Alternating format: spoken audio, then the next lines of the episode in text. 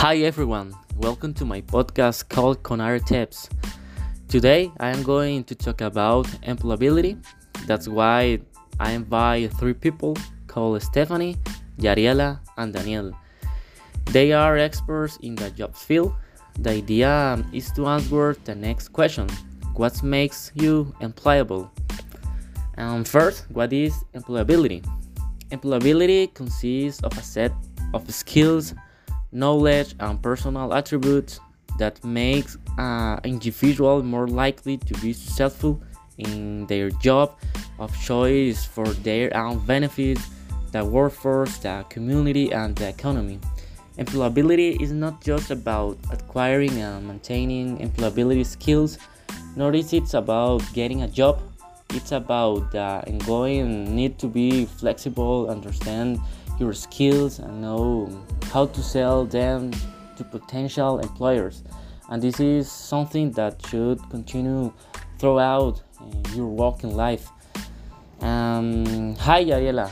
I'm happy to see you today in my program. My first question is for you. Can you talk me about the importance of the communication skills?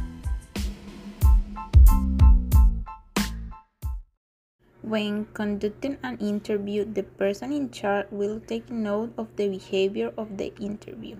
Therefore, it is important to have good communication skills, as this will make you make your way of expressing yourself, help you to convince the interviewer that you are the right person for the job. By knowing how to express yourself, it will be easier for the company to know that you are the right person. In addition, if you know how to express yourself correctly, this will indicate that you can do it when you are in the meeting or speaking with a manager or partner of the company. It is important to emphasize that you have good employability. It's also essential to have good reading and writing skills. Thank you, Yariela. Now, hello, Stephanie. Always I hear about teamwork. Can you talk me about why it is very important and also can you explain me why is useful know about computer tools? Nowadays, the jobs carried out in many companies require teamwork, which is why you must be a person who is willing to work as a team because if you don't do it, the company won't hire you. Working in a team means that you will be willing to listen to others, help those who need it, and ask for help when you need it. It is for this reason that if you are a person willing to do this, you can be part of work team and be employable.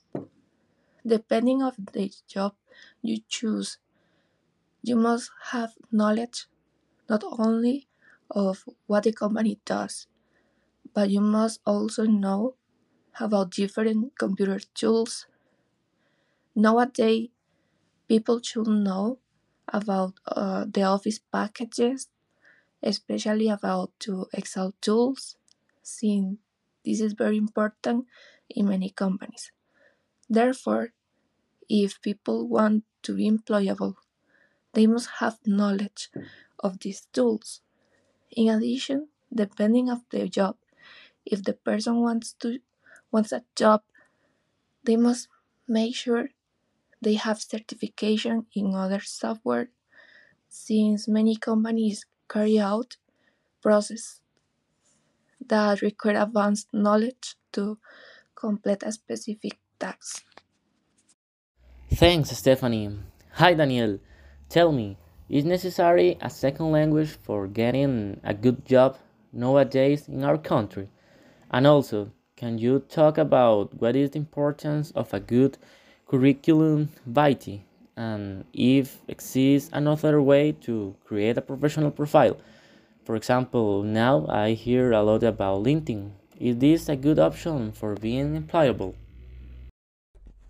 Uh, hello. Another aspect to take into account to be employable today is that people must master a second language. In our country, English is essential to offer a good job. So, if you want a good job, this must be a skill that the uh, worker must have. And finally, the curriculum vitae it's very important to be employable. So it must reflect the following aspects. It must include work experience, skills, and interests of the person. It must be easy to read, include achievements, uh, good grammar and spelling. Include data on education, show a desire to improve, and have a clear objective.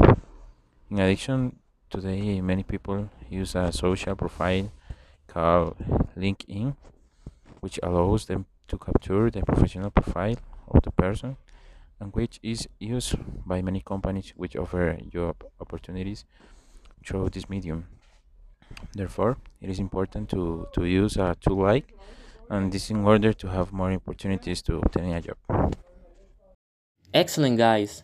You said interesting things about employability.